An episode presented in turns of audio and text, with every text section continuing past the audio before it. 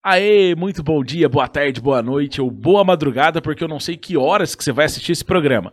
Ou se você tá agora ao vivo nos assistindo, vida longa e próspera para todo mundo. Seja muito bem-vindo ao Nenemcast, cara. Se você puder se inscrever no canal do Nenemcast, dar aquela curtidinha, acionar o sininho para saber os nossos próximos bate-papo, seja muito bem-vindo. E muito obrigado a todo mundo que já acompanha o Nenemcast aqui. Nosso patrocinador aqui, o iFood, o link tá aí embaixo. Conheça aí, é, é, se você quiser pedir comidinhas gostosas, maravilhosas, entra no iFood. Tem como pedir comidas também, assim, lights, saladas e tudo mais. Não aconselho, mas também tem tudo nesse iFood aí, beleza? Mas tem muita coisa com bacon que vale a pena.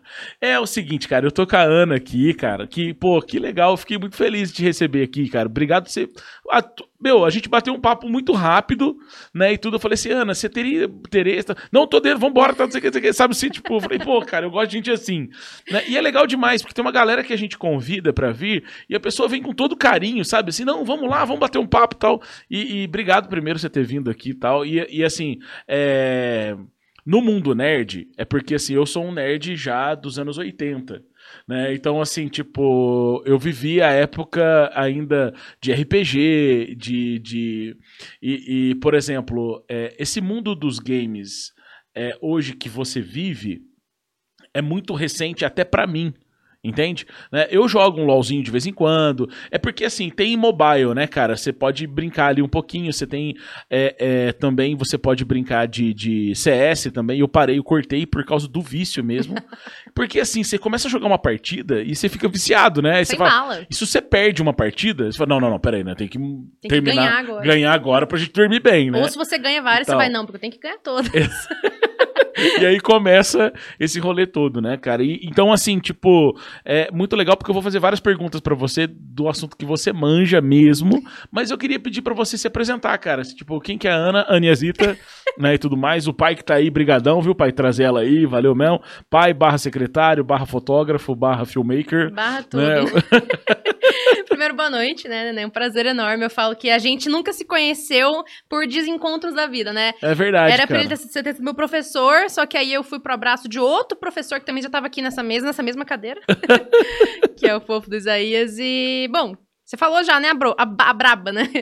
Meu nome é Ana Marcela, mas dentro dos games e esportes, meu nick é Aniazita. Você falou que você é um gamer dos anos 80, eu tô ali do 99, 2000. É, você tá bem. por ali e tal. É, é nesse Mas é nível. é porque, assim, por exemplo, é, eu acho que você, quando tava ali nos anos 2000 você nasceu e tudo mais, você já pegou uma geração meio PlayStation, Sim. Xbox, né, e tudo mais. E, e detalhe, assim. É, meu, eu jogava Age of Empires no computador. Eu amo esse game. Só que assim, eu jogava na época que travava, velho. Que era um negócio assim, tipo, que você ficava desesperado, assim. Você não pegou, por exemplo, a geração da internet ainda de escada, peguei, né? Essa eu peguei. Você pegou a internet de escada? Que era desesperador, cara. Você jogar um jogo online, entendeu? Com internet de escada, era uma aventura. E aí a galera já tinha feito um monte de coisa. A hora que rodava, você já tava lá atrás. Falava, mano, perdi o jogo porque os caras tá, entendeu? Então, mas assim, você falou do Age of, Age of Empires. Meu primeiro PC tinha Age of Mythology e Nossa. Age of Empires 3. Não, Age Mythology também era é delicioso. Insano. Eu, eu gosto muito de RTS, então desde sempre já foi ali aquela, aquela caminhada. Mas eu falo que outro game que eu falo que mudou a minha vida é o Carmen Sandiego, que é de geografia. Sério, cara? Você jogou Carmen Sandiego? Aquele que ficava apertando os botãozinhos e aí andando. Tá, tá, tá, tá, tá. Eu, eu tem esse também, mas eu joguei o de 2004 que foi a Positivo Games que lançou aqui Não, no Brasil. Lembrei também. Maravilhoso o jogo também, é, delicioso. E eu, é. eu vou te falar que assim, eu sou tão paranoica, obcecada, que eu baixei uma máquina virtual de Windows XP no meu computador, fiz uma fiz live dele, tanto que tá até upado no YouTube, se você procurar. O meu a minha transmissão, o meu jogo é o único em português que tem, porque assim, foi impossível de achar até hoje. Se eu procurar de novo, eu não sei achar. Eu fiz é a mesmo, gameplay cara? completa do game, tipo, em uma live só, foram 12 horas de live. Eu cortei, né? Tipo, são acho que oito, nove vídeos. E a gente jogando esse jogo assim que é muito simples, só que ele é muito complexo ao mesmo tempo. É geografia básica, só que você fica lá quebrando a cabeça, não, porque aonde que tem esse templo de tal coisa, tal religião, assim, assim, assado.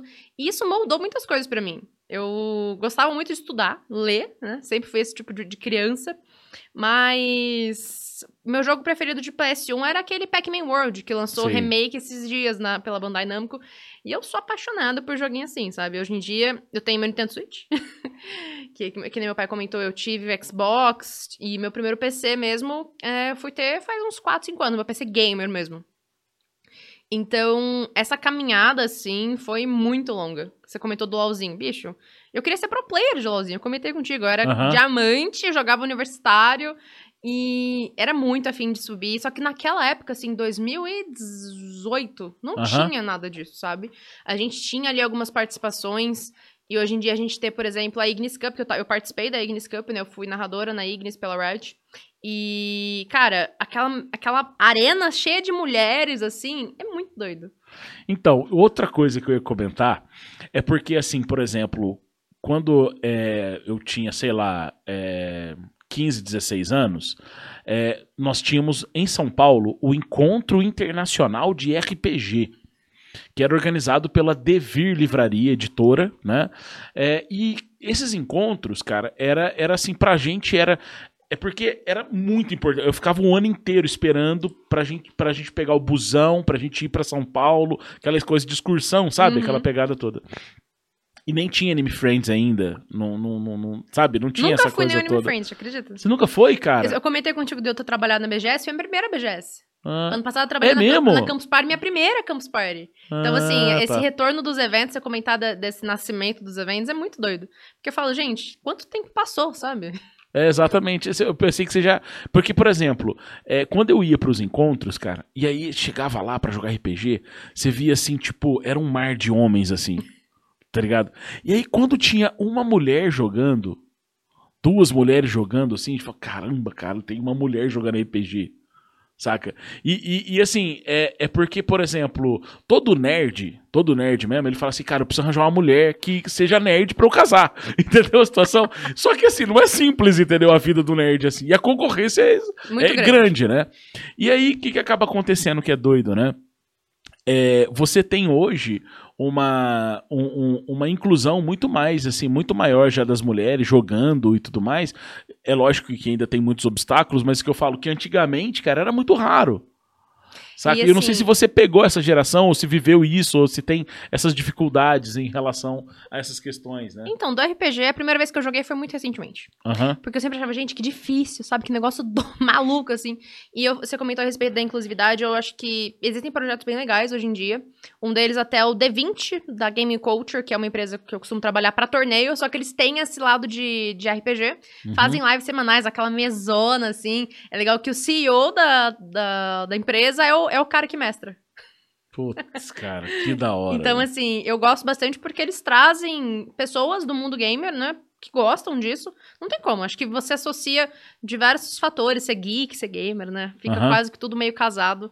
Então, eu joguei pela primeira vez por conta do meu marido. Ele falou: ah, amor, a gente vai jogar aqui mais um casal de amigos meus e um pessoal assim. Falei, mano, vamos, sabe? Foi, foi legal. Acabou que eu não pude participar mais por conflito de agenda. Mas eu vejo que a gente tá vivendo um espaço muito mais amistoso, sabe? Claro, Aham. tem, sempre tem ali a- as maçãzinhas mais podres, né? Não tem como. É. Só que a crescente é muito palpável. Você virar e falar, meu, eu quero jogar esse game, eu vou jogar RPG. E assim, você comentou do- dos jogos, né, propriamente ditos, a gente sofre muito com chat de voz, por exemplo. Hum. Eu jogo Valorant, CS, LoL com chat de voz mutado e o meu nick ocultado.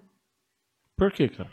Porque já teve inúmeras vezes de alguém chegar assim e falar: você fidou, né? Você morreu, matou. Mas, tipo assim, você se matou pra porque você é ruim, você é uma mulher.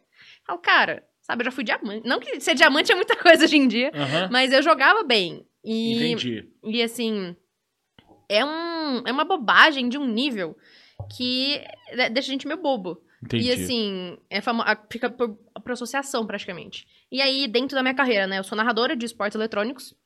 E o- a quantidade de, de hate que a gente fala, né? Que sofre em chat de transmissão, assim, é muito grande, só que ainda assim é minúsculo em comparação ao que as grandes pioneiras já sofreram, sabe? A gente fala da Nive Steff, a gente fala da Babi Micheleto, a gente fala Uhum. da Leti, da Ravena, da Fogueta, da Lágulas, as meninas que estão no centro disso. Não tem como você, você não ficar, é, você olhar pra trás e falar, cara, que bom que vocês estavam aqui, sabe? Que vocês iniciaram esse processo. Uhum. É, E vira e mexe, elas falam, não, olha chat. Eu não consigo, eu sou, eu sou boba, sou idiota, eu gosto de, de agradar. Então, às vezes eu sou criticado porque a minha voz não é tão grossa. Eu fico assim, mas você queria ouvir um homem? Acho que tem algo errado aí no, no seu É, cálculo. Você tem problema, filho. É, a voz impostada, né? Eu conheço muitas mulheres que têm uma voz impostada maravilhosa de se ouvir. Mas não tem como. Eu tenho que, no momento de hype, minha voz afina, minha voz é aguda. Ih! Aí vai, assim, nessa bagunça. Então, o mundo dos games no Brasil, ele é muito complexo. Mas a gente percebe essa inclusão feminina cada vez maior. Hum, Acho que tá. é por persistência, sabe? Pra falar, não, eu vou entrar aqui. Quero ver você me impedir, sabe? Então, comentei contigo da Ignis, a gente teve, né, o campeonato de Valorant também feminino. A gente tem o de CS, que, a- que rolou, foi na Suécia, se eu não me engano, da última vez, que um time brasileiro feminino ficou em segundo lugar do mundo. A Fúria, as meninas da Fúria, que são umas maravilhosas. Elas são de onde? Você sabe? São Assim, Paulo. São Paulo? São Paulo. É, quase todos os times são de São Paulo, salvo algumas exceções que Rio são de Janeiro, né? Alguma coisa Algumas assim. do Rio também, eu sei bastante do pessoal que é de Sorocaba. É, é aquela. É, É aquela região, né? é uma órbita dos esportes, Aham. sabe? E são ali aqueles bairros que tem as gaming houses, e aí o pessoal que mora lá para realmente ficar praticando, ficar treinando. E a gente teve a Fúria e a B4, né? São duas equipes que já foram pra fora. E no de Valorant a gente teve a Team Liquid, as meninas da, da Liquid que aqui dentro do Brasil elas amassaram, né? Que foram através de qualificatórios. E é importante a gente perceber que tá crescendo o número de times. Ainda é muito difícil bater na mesa e falar assim: olha, você precisa investir nesse time. Faz sentido pra você investir nesse time. Comentei contigo a respe- eh, no- nos bastidores, né, que a gente tem entrada de bancos digitais ou físicos. Patrocinando, Sim, né? meu Digio, a gente tem o Itaú, tem o Players Bank, bicho. Fizeram um banco pra gamer, sabe? Isso é muito doido. E eu tenho conta. Que legal, cara. Eu não sabia. Eu vou fazer uma conta lá. Você ganha, por exemplo, cashback na Steam, cashback na Ah, Twitch. Olha isso, Lagarto. Sabia disso? Ah, que da hora. Eu tenho o cartão da tribo até, que é o do Gaulês, né? E aí, é, você tem como você escolher. Tem o da Loud também, que é a, a baita organização. Então, a gente teve essas entradas que estão realmente mostrando para as pessoas lá fora que não é só um joguinho. Nunca foi só um joguinho, sabe? E sendo de dentro desse cenário, eu percebo muito mais como que ele movimenta dinheiro para cacete, sabe? Não sei se pode falar, desculpa. Fica à vontade. não, não, pode falar, tranquilo. Mas, mas é verdade, assim, o, o, o, o giro, é, o mercado financeiro que gira o mundo dos games hoje é absurdo. Né? E, e quer dizer, isso também tá ligado. Cara, ó- olha a premiação de alguém que ganha um campeonato de CS. Olha a premiação da galera que ganha um campeonato de LoL. Né? Que são assim, é, é- é uma premiação milionária. Né? E a gente não tem dimensão disso, mas olha a importância que isso tá tendo. Sim. Né? esse, essa crescente, né? A gente tem outros jogos, como por exemplo Dota. Se eu não tô enganada, né? Eu comentei também contigo na minha formação.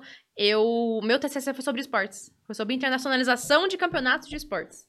Então eu bati ali pra falar, pra pesquisar. Tinha muito pouca coisa naquela época. Hoje em dia a gente tem empresas que realmente se dedicam pra estudar os esportes. A Newzoo é uma delas que solta ali boletins semestrais, anuais, fala, olha, movimentou tanto, vai, mo- estimativa de movimentar tanto. Como é que é o perfil do gamer? E aqui no Brasil, é, a gente tem mais da, da maioria são mulheres. 51% dos gamers são mulheres. E, é- sabe? Que legal. E a gente ainda não vê esse espaço tão tranquilo, sabe? E assim, os- alguns dos dados podem estar desatualizados, mas a questão do mobile sempre foi muito forte. A gente tem o Free Fire, a gente tem também ali o Wild Rift, que cresceu muito, muito no Brasil, mas aí teve o, o seu circuito oficial que acabou sendo é, cessou pro ocidente todo. Ficou lá só pro oriente. Mobile Legends, Honor of Kings. Também tem ali o PUBG Mobile, o COD PUBG. Mobile. Tem muito jogo que, assim, só precisa de um celular. Entendi. E isso é muito mais acessível do que aquele PCzão tunado que pisca em sete cores arco-íris, sabe? Entendi. Que, e também envolve grana nisso, Sim, né, muito cara? dinheiro, muito dinheiro. Agora, uma pergunta assim, tipo, voltando no passado da Ana. É, quando ela era Ana Marcela, eu acho que talvez não era Ana Yazita ainda. É, qual foi o jogo que te despertou e falou, cara, eu quero narrar? Onde que chegou a. sa- Sabe assim, o encontro com a verdade, entendeu? Sabe aquele momento. Porque, por exemplo, é, todo mundo, quando vai jogar, né, vai. vai tem aquele jogo do coração, né? Uhum. Não sei se você chegou a jogar Tibia, ou, ou chegou a jogar, Uhum. né? Pegou um pouquinho dessa época. E assim, é, antes de eu ser narradora, eu era streamer. Acho que isso é um ponto, assim, que diz muito em relação a essa decisão, essa tomada de decisão. E eu gostava de meio que perturbar o pessoal que jogava comigo. Tipo assim, tava jogando FPS. Quando você morre, você tem que ficar quieto. Sim. Eu ficava, olha lá como vai jogador entrando por ali, já vai com a arma na mão. Sabe? Eu, eu fazia isso pra encher o saco. Porque, tipo, o cara tava na cal comigo, ele, mano, eu quero fazer clutch, fica em silêncio. Que mano é silêncio? Você é bom mesmo, você vai ganhar enquanto eu tô te narrando. E Uhum. fazia de brincadeira mesmo. Então, o primeiro game, assim, que eu realmente narrei foi o CS. E foi, assim, por uma- um empurrão, uma oportunidade, assim, vai. que aqui no Brasil, a casa do CSGO é a Gamers Club, que tem todo essa, esse apoio e essa visibilidade das empresas. E, naquela época, 2019, ainda não tinha transmissão da Liga Feminina, que acontecia a cada três meses. E aí uma equipe era, era vencedora, ganhava premiação. E ainda assim era muito diminuto em relação ao masculino. Não tinha transmissão e tinham times muito fortes que estavam lá se encontrando, nomes que hoje em dia são históricos no cenário. E aí eu juntei, naquela época eu participava de, de uma organizaçãozinha assim, sem fins lucrativos, né, Pra fortalecer esse lado feminino da- da- de streaming de games mesmo. E a gente virou e falou, vamos transmitir? A gente pede o, pede o Connect lá, né? Só tu digitar no, no, no próprio CS do Connect o, o, o IP. E aí você pode assistir o jogo. Eu nunca tinha feito nada na minha vida, assim. E eu só jogava CS. Eu era prata de elite mestre, que é um elo chulo. Medíocre mesmo. E aí, eles viraram e falaram: Você narra? Eu falei: Narro? Putz, agora. E assim, é, foi no susto. Eu. Minha primeira narração foi literalmente com uma comentarista do lado, que era uma mina insana do cenário, que é a Nanda Piva, que hoje em dia ela tá ali retor- retornando ao cenário. Ela chegou a narrar o Mundial em Dubai. Teve um campeonato mundial que a gente chama de Girl Gamer Challenge em 2019. 18, se eu não me engano, tô perdida no tempo. Estamos em 2023. e ela foi pra Dubai narrar esse campeonato. E a minha primeira vez foi do lado dessa mulher, sabe? Eu fiquei, gente, socorro. Que da hora, cara. Que emo- é emocionante, né? É insano. E assim, eu ainda tava na sala Fora o cagaço, né? Caralho, velho, eu não posso falhar. É, e ainda tava na sala dos meus pais, sabe? Tipo assim, era engraçado. Eles passavam, eu fazia aquela levantada, eles me olhavam com aquele olhão arregalado assim. Que que é isso, sabe? Que loucura que é essa? Então, do CS eu parti pro LoL, porque eu já jogava LoL, né? Eu queria ser profissional. E óbvio que eu não entendia nem de longe, né? o- é, tanto que você tem que se entregar pra seguir essa carreira profissional. Em qualquer game, mas na época, como eu queria o LoL, eu pensava muito nisso. E é a respeito de muita gente abandona curso de faculdade, abandona trabalho, pra você viver em função do jogo. Uhum. Então, eu parti pro League of Legends, na verdade, que foi até um campeonato daqui, de Pouso Alegre, né? Que a gente comentou já que foi um primo meu que montou. Porque aqui a gente tem o Tenkai, né? Uhum. Aí sim. sempre tinha no Tenkai evento Um- de LOLzinho. sim, um campeonato LOLzinho. de LOLzinho. Naquele ano não ia ter Tenkai. Então ele virou e falou: vamos fazer? Vamos. Aí a gente fez a Copa TKA, que era o nome do time, né? Então, nesse dia eu fui host, broadcaster, narradora, comentarista, apresentador, foi tudo. Se eu não peguei trauma nesse dia, acho que eu não pego nunca mais. Porque foi muito exaustivo, sim, mas foi muito divertido, que eu fiz no meu canal da Twitch. E na época eu era streamer full time. Então, quando eu tive que parar por esse caminho pra meio que ir trabalhar com uma coisa de verdade, né, que naquela época assim que a gente vivia, eu fiquei mal, fiquei, meu, vou ter que deixar um lado de mim que eu gosto tanto. Mas fazer o quê, né? Vida adulta. Vamos lá, né? Vida adulta. Aham. Tava terminando a faculdade já, então, a partir do momento que eu terminei a faculdade mesmo e tava trabalhando CLT, sabe, horários e chegar em casa super tarde, eu comecei a perceber que tava aparecendo com mais frequência. Tinham campeonatos que estavam ali brotando, que falavam, olha, interessante, ó, esse aqui é feminino, putz, não tem como, sabe? Eu sou uma narradora de esportes, esportes eletrônicos, mas o meu coração sempre é puxado pro feminino. Claro que eu já também trabalhei com campeonatos mistos e é Aham. maravilhoso, mas o feminino foi o que me impulsionou, sabe? Eu saber que eu tô aqui por trabalho de outras mulheres e, e eu estar aqui, eu abro o trabalho para outras mulheres no futuro. É o famoso, quando você chegar lá, tenha certeza que vai ter espaço para outras pessoas. Então, eu comecei a fazer de brincadeira. Tipo, eu chegava do trabalho, cansadaça, ia lá fazer um campzinho. Tipo, narrava uns mapinhas de CS, de Valorant. E ia segurando desse jeito. Focava no final de semana, porque eu não trabalhava, né? Então aí eu fazia todos os campeonatos que eu podia. Só que até nesse ponto era tudo literalmente não pelo amor, né? Amor não paga conta. Exatamente, é. Então, quando teve a oportunidade de eu fazer meu primeiro campeonato pago, eu, te, eu tenho até hoje o, Que legal, o cara. comprovante da transferência que a dona do campo me fez. Tipo, 100 reais. Só que pra quem não, não tinha esse espaço, não tinha esse, esse retorno, foi do caralho. Foi o Ravenão, é, que a Ravena Dutra ela é uma comentarista oficial da Riot. Sim. Ela tava no Wild Tour, no de Wild Rift, agora ela voltou pro, C- pro CBLOL. Então ela fez esse camp em parceria com a Gamers Club, que naquela época eu vi assim, gente, que sonho, sabe? A GC. E eu participei desse, e em seguida, praticamente assim, encaminhou. E me chamaram, né? Uma empresa que cuida de campeonatos aqui no Brasil, uma holding, que chama BBL, me chamou pra fazer o Girl Gamer Challenge de 2020. Eu fiquei, gente, que, que loucura, sabe? Do nada, um campeonato que era, ia pra ser presencial. Só que a gente não tava na pandemia. É, pegou, pegou a pandemia. Então, foi tudo da minha casa. E, assim, iluminação improvisada. Eu tinha só o microfonezinho. E aí, eu tenho um microfone condensador em casa até hoje, que não é o certo. Falei que o seu é o melhor que tem. Até aquela mesa gigantesca ali de, de som que você tem. Eu vou ter que comprar um, um kitzinho assim também, porque eu tô fazendo mais coisas em casa também hoje em dia. E aí, foi ali no, no empurrão. Falei, gente, que legal, sabe? Acho que nesse campeonato, que foi a primeira vez que eu mandei o link pros meus pais assistirem. Que aí minha mãe falou, você tava tão bonitinha lá, tava tão feliz. E e é isso, sabe? Acho que quando você me vê narrando, se eu tô com um sorriso no rosto, você pode dar um...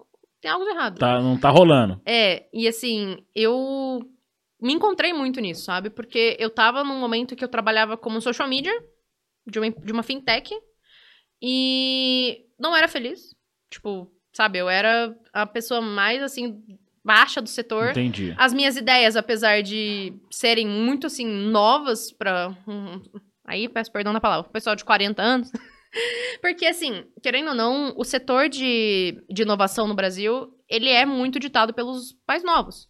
Para quem tá ligado nas tendências e tudo mais. Sim. Então, eu tinha ideias fantásticas, só que eu tinha que esconder, tipo, falar, hum, não vou falar disso. Porque os caras iam cortar minhas asinhas na mesma hora. Então, eu tava num, num emprego que eu não tava tão feliz, mas que é vida adulta, eu tava morando em outro estado. E apesar dos meus pais sempre me ajudarem, a gente quer ter independência, financeira, né? lógico, é. Gente, esse, esse mito do, do mundo moderno. Mas quando eu senti que foi, eu não parei.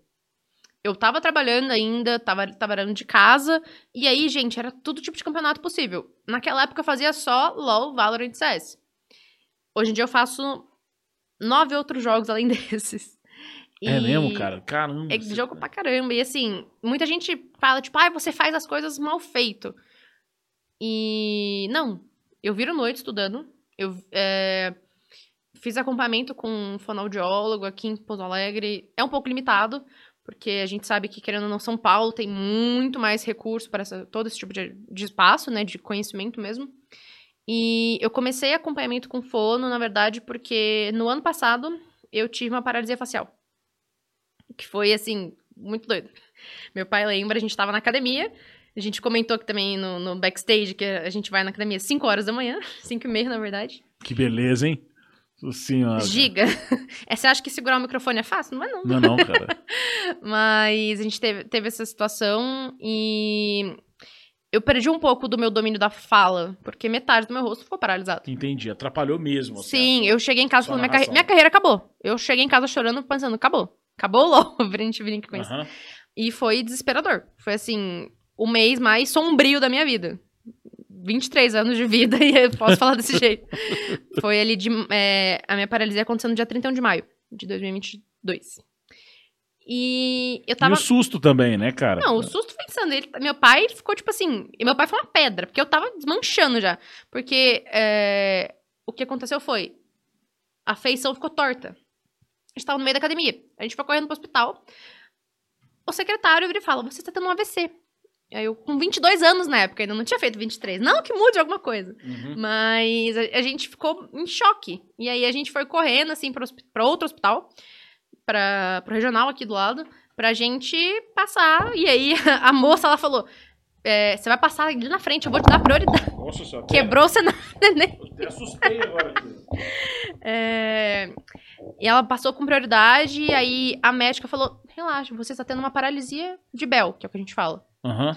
Acontece por Que trocentos... não é AVC. Não, não é um AVC. É um- Ah, ela tá. é uma lesão periférica dos nervos cerebrais. Um AVC é central. Entendi. É, eu- a gente teve que estudar muito sobre isso, por conta da minha, da minha recuperação. E foi, foi assim, um, um dia que parece só atrapalhada, mas a gente teve muita sorte porque eu é, encontrei profissionais muito bons, muito capacitados. A minha fisioterapeuta, a doutora Letícia Moni, é, cuidou de mim, assim, do dia 1. Aconteceu na segunda-feira, segunda-feira à noite eu tinha fisioterapia marcada com ela. E aí, acupuntura, e eu nunca tinha feito isso, eu fiquei, gente, que, que porra é essa na minha cara?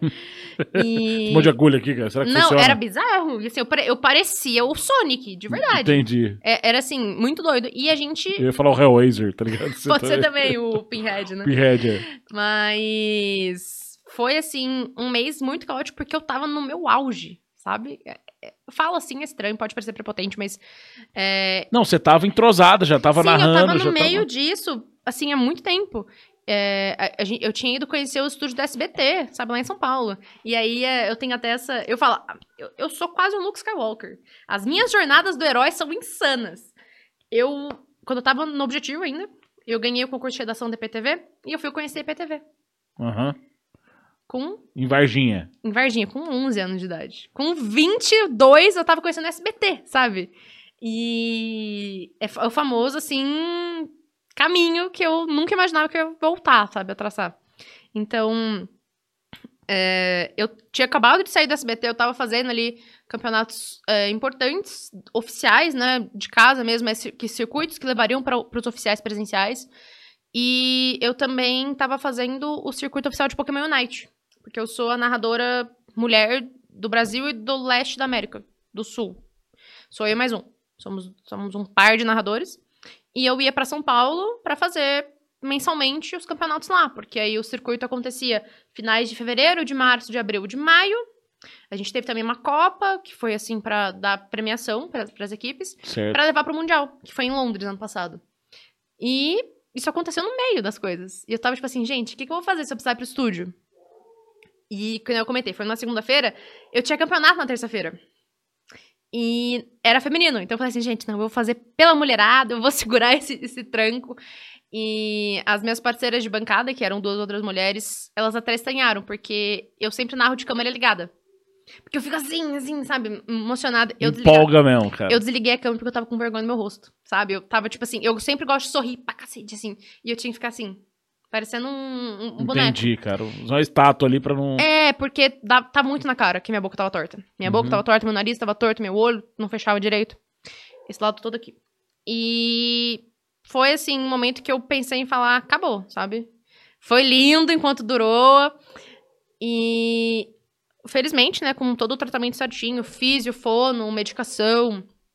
E era aquela coisa, assim, muito difícil, porque eu me olhava no espelho todo dia e eu queria chorar. Porque eu vivo, eu vivo de imagem.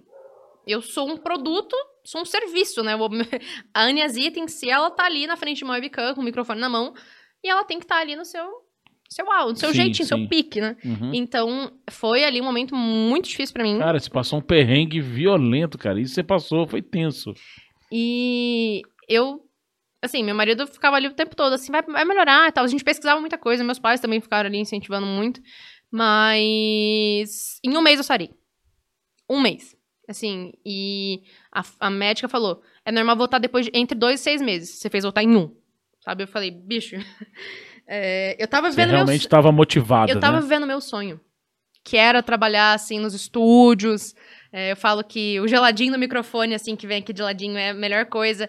A depilação forçada, que é quando eles arrancam ali da nuca o cabelo, também é, é uma dor que eu adorava sentir. e um pouco tempo depois, né, eu voltei. Eu nunca parei, na verdade, né? Eu só restringi um pouco menos. Porque eu não escondi nenhum momento o que estava acontecendo comigo. Eu andava na rua com, com as faixas miofasciais, né? Que são aquelas que repuxam, assim. Eu não tinha vergonha. Porque eu falei, gente, sou eu. É o meu trabalho. Eu tô fazendo isso pra voltar pro meu trabalho, ao que eu, eu amo fazer. E é o que me motiva. Eu deito na cama, assim, e penso é, que eu passei por isso. A, a gente ainda não sabe exatamente o motivo, porque a médica me explicou. Podem ser diversos fatores. Qualquer pessoa pode ter uma paralisia de Bell. Choque térmico pode provocar. Tipo, você sai do banho quente e abrir a geladeira, você pode ter um, um, Então- um negócio desse. É, aí a gente, eu conversei com algumas pessoas, uma amiga minha que é biomédica, e ela comentou que estava tendo muita pesquisa na USP a respeito de pessoas que tiveram Covid silencioso apresentando paralisia de Bell. Ah, que e é o que eu doido, acho que é- pode ter sido o meu caso, porque não sei o que caralho que fez isso acontecer comigo. Mas aconteceu e assim, eu tô ciente de que pode ter reincidência. É muito comum ter reincidência. Mas eu vou estar mais preparada pra isso, sabe? É, foi... É tipo assim, é só mais um mês agora. Eu vou trabalhar aqui e já vou voltar. É, sabe? E assim, Aham. eu vejo que esse tempo parada me fez botar a mão na consciência e falar: é isso que eu quero pra minha vida? Sabe? Essa, essa correria insana. Eu passava. Teve um, é, um mês de junho, julho e comecinho de agosto. Eu fui pra São Paulo todos os finais de semana. Tipo, eu chegava segunda-feira, sexta-feira eu tava indo embora pra São Paulo. E.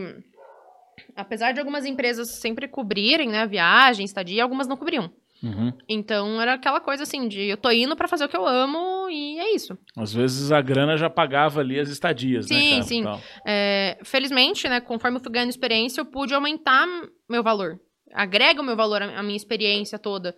O fato de eu já ter trabalhado com público, já ter narrado em estádio, já ter narrado em estúdio. Então, foi uma caminhada muito esquisita. Eu não posso colocar de outra forma. Só que 2022 foi um ano muito forte pra mim. Teve esse momento, que foi ali abaixo de zero, mas foi um ano muito forte pro meu trabalho. É, eu saí ali de cinco modalidades pra 12. É, você tem que estudar muito, cara. Porque, assim, a narração, ela, além da emoção, né? Porque, assim, é, a pessoa que tá assistindo, que tá ali assistindo você narrar, é, primeiro ela entende muito daquele jogo, Sim. né? É, e, de- e o detalhe é, não é só a narração, né, cara? É você conseguir realmente transportar um sentimento pra aquele movimento ali que tá acontecendo, né? É, e o pessoal fala, ai, narrador só grita. Tem vontade de pegar e chacoalhar, sabe? Porque a gente vive o jogo. Eu falo, eu brinco que às vezes quando vai rolar ali um ace, um pentakill, e alguém rouba, eu falo que roubaram o meu penta. Porque eu tava vivendo igual o jogador tava, sabe? Eu tava ali Entendi. assim, Você ansiosa. tava tensa junto. Não, eu sou muito empática. Mas é nesse nível, porque a gente empresta a nossa voz, doa a nossa voz, pra guardar um momento pra sempre. Ô, ô, Ana, e já aconteceu de você torcer pra um dos dois lados? Sempre. Eu só não posso revelar. eu sempre tô torcendo, só nunca posso falar pra quem, porque a gente Não, tem. é, que você vai manter a imparcialidade Sim, da sim. narração, né? Mas, Mas não dá aquele negócio assim. Nossa, tem- Pô, é! é aquela coisa, tipo, quando não tá na, na, na tela, né? Eu dou um Aham. pulos e falo, isso me matou, pega mais um. E é, quando eu narrei o Mundial de Pokémon Unite, que, eu, que o Brasil tava jogando, eu pude torcer. Puta merda. Nossa, eu falo, foi o- o- é, a narração mais gostosa que eu já fiz. Porque eu falava, mata ele, vai lá, isso aí, sabe? Era muito, foi muito legal. Infelizmente não foi uma É que daí é todo mundo com você, Sim, né, o Brasil cara? inteiro nas minhas costas. E aí, é, eu brinco que... Foi esse que você narrou em estádio? Não, o de estádio foi no Pacaembu, agora em novembro. Foi a Copa de São Paulo. Eram quantas pessoas, assim? Não sei. Assim, é porque o Pacaembu hoje em dia, ele tem um... Meio que um espaço que é usado para eventos. Tá sendo reformado, vai virar ali realmente um lugar de eventos. Então, tava ali bastante gente, não sei quantos. Mas Uhum. não era, tipo, na, na, na, na plateia ali fora, entendi, entendeu? É- entendi. É, lá Era- dentro, assim. Aham. Mas... Mas, cara, muita emoção, é né? doido demais. E, assim, eu falo que o, o Mundial de Pokémon foi outro nível pra mim, porque a gente fazia a transmissão, começava às 5 da manhã. Tinha que estar no estúdio uma e meia. Pra, porque eram quatro, cinco mulheres. Que, vamos lá. É sempre uma host. É, isso que eu ia É. perguntar, cara. Peraí, 5 horas da manhã, Começava, que era no horário de Londres. Na verdade, horário da Austrália. beleza. Então, Mas tinha que estar uma e meia? um e meia no estúdio. Desse nível. A gente dormia o dia inteiro e ficava lá pra poder acordar a tempo. Então, era uma host, né? A nossa apresentadora, a minha comentarista e uma dupla, que é sempre um analista e um convidado. É sempre assim, sempre cinco pessoas no palco. Tá. E aí, no primeiro dia, eram cinco meninas. Então, pensa, o tempão que foi aquela mulherada toda se arrumar. Ah, por isso é uma e meia. Ah, é, no, no outro dia foi duas. 30 Ah, minutos de tá. diferença. Entendi. Que era, tinha. Aí iam ser. é, iam ter três homens dessa vez. Em vez de cinco meninas, foram duas. Três. É, você entendeu. Tem a rotação, porque a gente nunca faz ali a transmissão 100% uma dupla de narrador-comentarista. A gente sempre Entendi. troca. Vai revezando. Sim, que haja voz.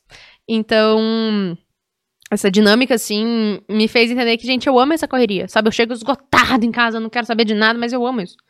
E eu falei que eu devia ter virado sócia da Santa Cruz, porque o tanto que eu viajei de ônibus nesse ano de 2022. Santa Cruz você te- já te co- conhece pelo nome, né? Não, e é, e é sempre assim, porque eu, eu fui aprendendo o melhor lugar pra pegar, pra ficar com mais espaço e tal.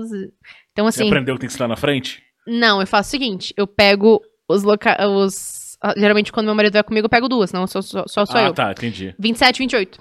No ônibus executivo, é aquele. Você tá profissional mesmo, claro, velho. pô, Tá. pelo amor de Deus. É o. O banco da frente é o banco de acessibilidade. Aí tem Aham. um espaço maior, um espaço pra você. Então, bicho, eu vou com o pé esticado, você. Exatamente, cara. É muito bom quando faz Então isso. aí eu já aprendi essas, essas, esses trejeitos todos. E a- até esses dias eu tava recolhendo é, os cartões de check-in. Cartões não, verdade, os papeizinhos onde eles dão o número do quarto. Que eu fiquei em dois, dois Ibis Style, Styles em Sorocaba. Eu nunca entendo, Três. cara, que tem o verdinho, o azul e o vermelho. Exatamente. O que, que é o top? Eu acho que é o azul. O azul é o top. Eu acho que é o azul. Eu nunca fiquei no azul. Eu fiquei o no verde. verdinho é o simples.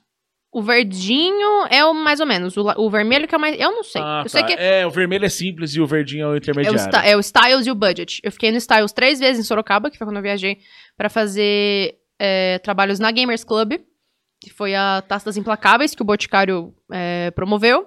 E a GC Masters, né, que a gente fala que é o Major feminino. Igual você tava no Major lá em- no. Rio de Janeiro. Sim. A gente tem o Major feminino do Brasil, que acontece, né, na, primeira, na quinta edição, as jogadoras estavam lá com a gente. Foi, uma, foi lã mesmo, foi muito legal. E na sexta, acabou que não teve como levar as jogadoras, mas ainda assim foi tão legal quanto. E foram três vezes que eu fiquei no, nesse, nesse hotel. Eu fiquei num Ibis Budget, no centro de São Paulo, é, numa das vezes do, do Pokémon que acabou não dando muito certo. Eu fiquei no Blue Tree Towers, que é um hotel da hora. Fiquei, gente, um dia eu tava lá, os caras do Flamengo estavam lá, falei, bicho, o que que é isso? Que badalo. Que moral, tô aqui Você viu? tal. Eu falei, será que eu peço? Porque minha avó é muito flamenguista. Eu falei, será que eu peço pra eles autografarem aqui pra mim? Eu fiquei meio sem jeito. E eu fiquei no Hotel 5 Estrelas uma vez a trabalho. Eu fiquei no JW Marriott. Bicho. É outro nível, assim, Não, né, e cara? assim, eu tava fazendo um campeonato de FIFA. Eu era repórter nesse campeonato, que aconteceu na Champions League. Que tem. Você eu narra FIFA também, Ana?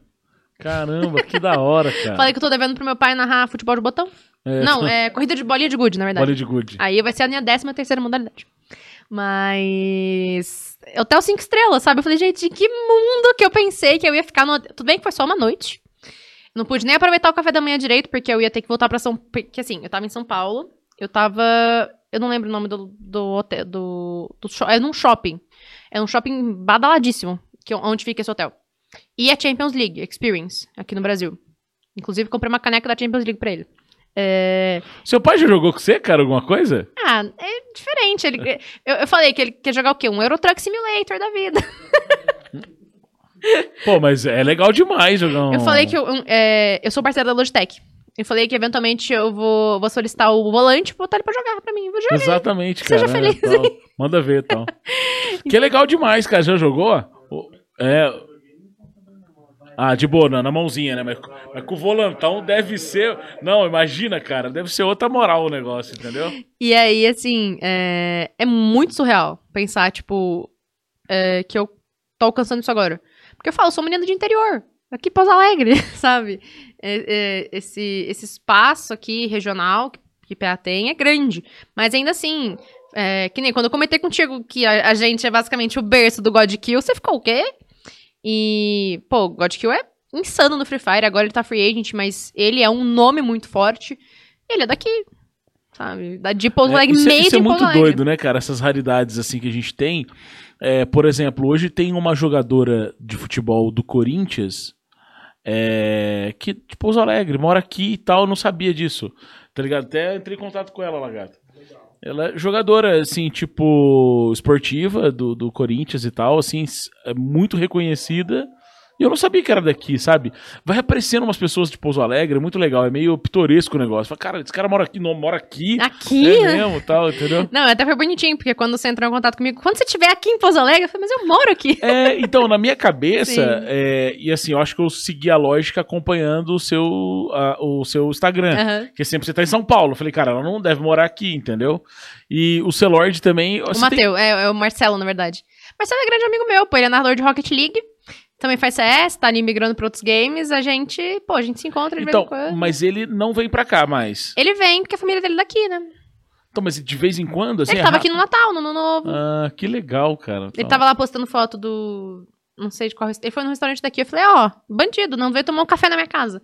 Mas, assim, ele já mora lá em São Paulo tem um tempo e eu não tenho uma necessidade. Eu sei que eu preciso, mas ainda sou caster freelancer, que a gente fala. É. Eu só trabalho quando tem projeto. Sim. Se não tem projeto, não trabalho. É, aí não faz sentido você morar ainda, Sim. né? Mas vai acabar acontecendo, Ana. É, eu. Porque assim, a sua. É porque, cara, é natural. Do seu trabalho vai acontecer naturalmente com o decorrer do tempo que a galera vai falar, ó, você vai precisar ficar porque nós precisamos de uma narração mais constante. Né? E aí vai ter que mudar pra Sampa. É, e assim, é complicado porque meu marido é de São Paulo. Ele veio morar no- nos interiores comigo, né? E ele sabe, né? Ele também é do meio de, de games. Então, a gente tem isso na cabeça. A gente precisa morar, mora- A gente vai ter que morar em São Paulo em algum momento. Tá. Só que aí eu falo que, assim, precisa de um contrato, por exemplo. É o famoso, é o, é o famoso galinha e o ovo.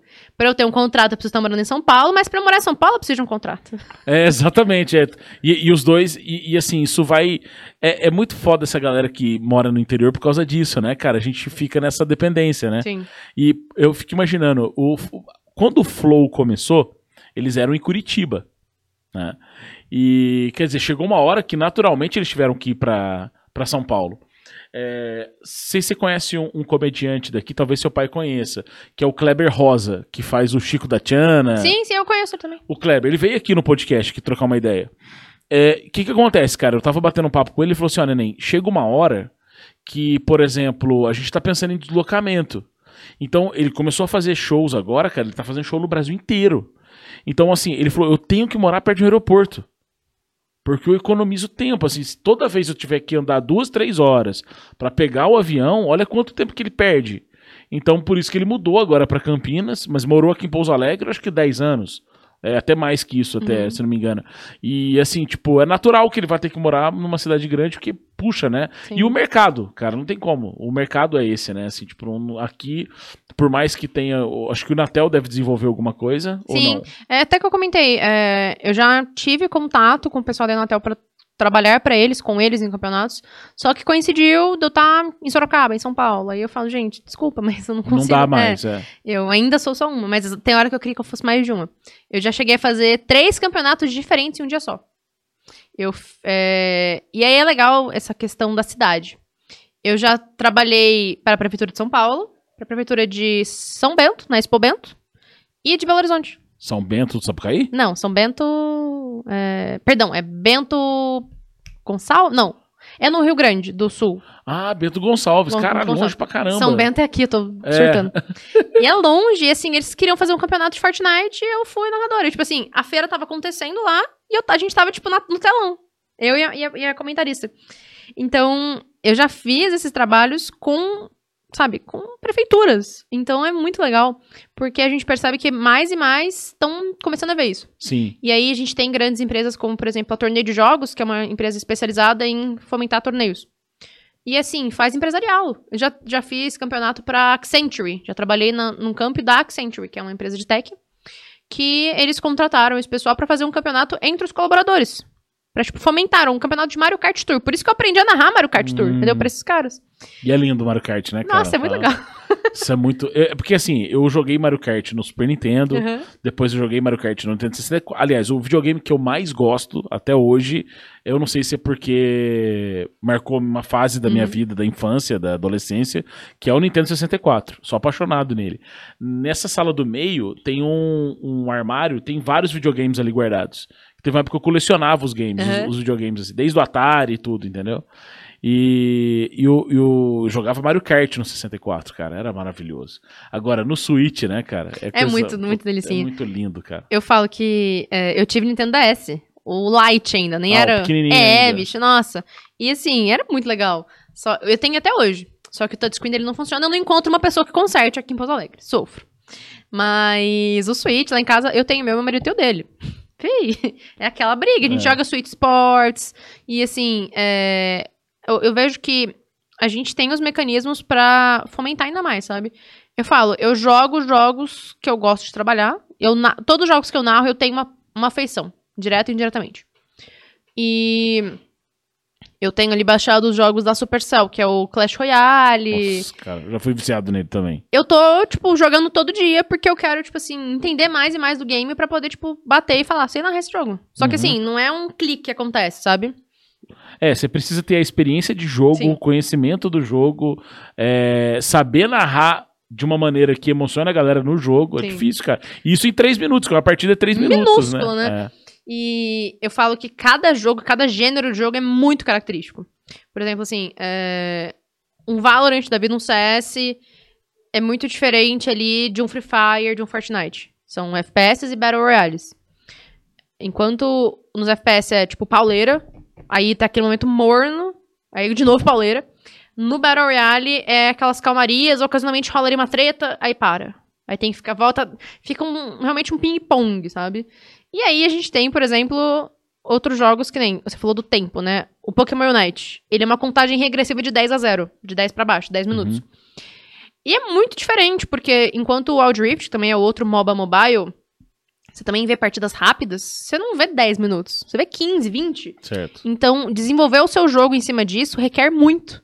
Então, é mais do que só um joguinho. Já comentei isso contigo, mas é, tem que falar bastante disso, especialmente no momento que a gente tá vivendo, por conta de a gente ter essa, essa externalização do pessoal achar que não é algo sério, que não é um mercado sério. Aham. Apesar da, da popularização dos esportes ter acontecido pelo mercado privado, tem muito que o público pode estar pro- promovendo também. É, Ô, Ana, agora uma pergunta que eu ia fazer pra ti, cara. Por exemplo, é, você narra 12 jogos, né? Você tem, lógico, que é, conhecer, enfim, ter experiência, essa coisa toda. Mas tem o jogo do coração? Tem aquele que você fala assim, tipo, cara, esse jogo. É porque, assim, o que, que eu tô querendo dizer? É, Vamos lá, vou, vou dar um exemplo pra você entender o que eu quero dizer. Uhum. Enquanto eu jogo, eu jogo por prazer. Sim. Então, assim, tipo, é, eu não imagino trabalhando com isso ou algo do gênero. A questão é que você começou brincando, jogando, Uhum. Sim, sim. mas agora a coisa ficou séria. Sim, sim. Então, assim, já não é mais aquela coisa somente de brincadeira. Entende o que eu quero É, não é dizer? só diversão, né? É profissional. Sim, sim. sim. E aí eu acho que pode começar a ter um problema. Porque, por exemplo, uma coisa é jogar por prazer, né? E, e, assim, quando eu falo jogar por prazer, eu falo daquele jeito que você joga sem a preocupação de perder, sem a preocupação de. de- sabe assim? Jogador Tipo, casual mesmo. né? É, vou, vou brincar aqui mesmo, vou experienciar o jogo e tudo mais. É, mas é, é, no caso seu, que o jogo começa a se tornar profissional, perde o sentido do prazer de jogar. Não, não. Assim, Entendeu? eu falo só que eu não E jogo. Você não falou qual que é o jogo que você mais gosta. Eu também, vou segurar o máximo pra responder isso, Tá, mas tudo vamos lá. bem, então vamos lá. É, Então, eu acho que é. Eu só não jogo com mais frequência porque eu sou ruim. Sou ruim mesmo, ruim. Hoje em dia eu sou ruim. Eu não tenho mira, sou bem patética em relação à mira. É, para jogar CS, Valorant. Eu gosto bastante de jogar Fortnite, por exemplo. Uhum. É, porque tem um modo sem construção, então não tem que me preocupar que o cara monta um triplex na minha frente em dois segundos. É, LoL eu também gosto de jogar. Wild Rift eu também tenho ali essa afeição. Free Fire, PUBG, esses outros jogos assim, Battle Royales, eu não jogo com tanta frequência. Tá. Porque eu sou ruim mesmo. Mas. Eu falo, o Papai do Céu me fez narradora por um motivo. É, porque eu não sabia ter que jogar. Mas aí, vamos lá, falar do jogo. Eu comecei no CS. E eu fiquei fora do competitivo de CS por muito tempo. Eu fui fazer em 2019, fiz um campo em 2020 e fui voltar 2021 também. E fui voltar agora em 2022. Então foi ali um, um gap, um espaço. Mas eu gosto muito do jogo. Acho ele muito emocionante. LOLzinho. League of Legends. Queria ser pro player, que nem eu comentei contigo. é, e aí entra no, no aspecto de quão sério eu fui em cada um desses jogos. LoL, CS e Valorant, eu já fiz estúdio oficial de cada uma dessas modalidades. Uhum. É, E Pokémon Unite também, mas eu falo que o Pokémon Unite, eu- ele tem um espaço muito no meu coração porque eu sou fãzaça de Pokémon. Entendi. Você joga Pokémon desde a época. Sim, sim. E eu Você falo. lembra do Pokémon de RPG, cara? Do, do, do Game Mystery Boy? Dungeon, não é? É, exatamente. É que, pô, é antigaço. Sim. No Nintendo 64 tinha o Pokémon Stadium. Sim, eu Não sei lembro. se você chegou a brincar dele. Eu joguei o Stadium e eu falo que assim, o que eu mais gosto é um de um de DS, que é o Pokémon Ranger. É um que você pega a caneta e fica fazendo círculo nos Pokémon, assim. Hum, Aí a, a lore dele é: você não é um treinador, você é um patrulheiro Pokémon que você, tipo, resgata Pokémons. É um jogo muito pouco falado, mas ele é muito legal. Eu, eu acho que até o motivo do meu DS não funcionar o touchscreen, tanto que eu fiz rodinha tanto naquele que você jogo. brincou com ele. Então, assim, é, o Pokémon Unite, eu demorei pra entrar. Eu demorei pra entrar nos mobiles porque meu celular não rodava nada. então, eu ficava só no PC, assim, mas... é, ele tem, meu- o Pokémon Unite tem meu coração em diversos aspectos. Além de ter sido meu primeiro estúdio sério, assim, além de ter sido meu primeiro mundial. E de se você for assistir, assim, por exemplo, a, a única participação brasileira é na minha voz. Eu, eu comentei que tem esse meu amigo que também é narrador, mas, tipo, a gente dividiu. E como o Brasil não passou da fase de grupos, só eu que narrei o Brasil. Então, tipo, é uma puta responsabilidade. Então, assim, foi muito emocionante. Aí eu vou pra outros lados. CS. é, eu fiz os femininos que eu mais tinha vontade de fazer. Que eram realmente essa questão que me movia muito no CS. E eu já pude experimentar muita coisa. Fazendo também as ligas mensais que tem na, na Gamers Club, né? Que eu já te falei que é a casa do CS Club Sim. brasileiro. Aham. E aí no Valorant.